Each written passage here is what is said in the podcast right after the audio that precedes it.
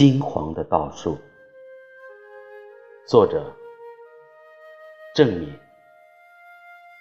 朗诵：阿国。金黄的稻树站在割过的秋天的田里，我想起无数个疲惫的母亲。黄昏的路上，我看见。那皱了的美丽的脸，收获日的满月，在高耸的树巅上，暮色里，远山市围着我们的心边，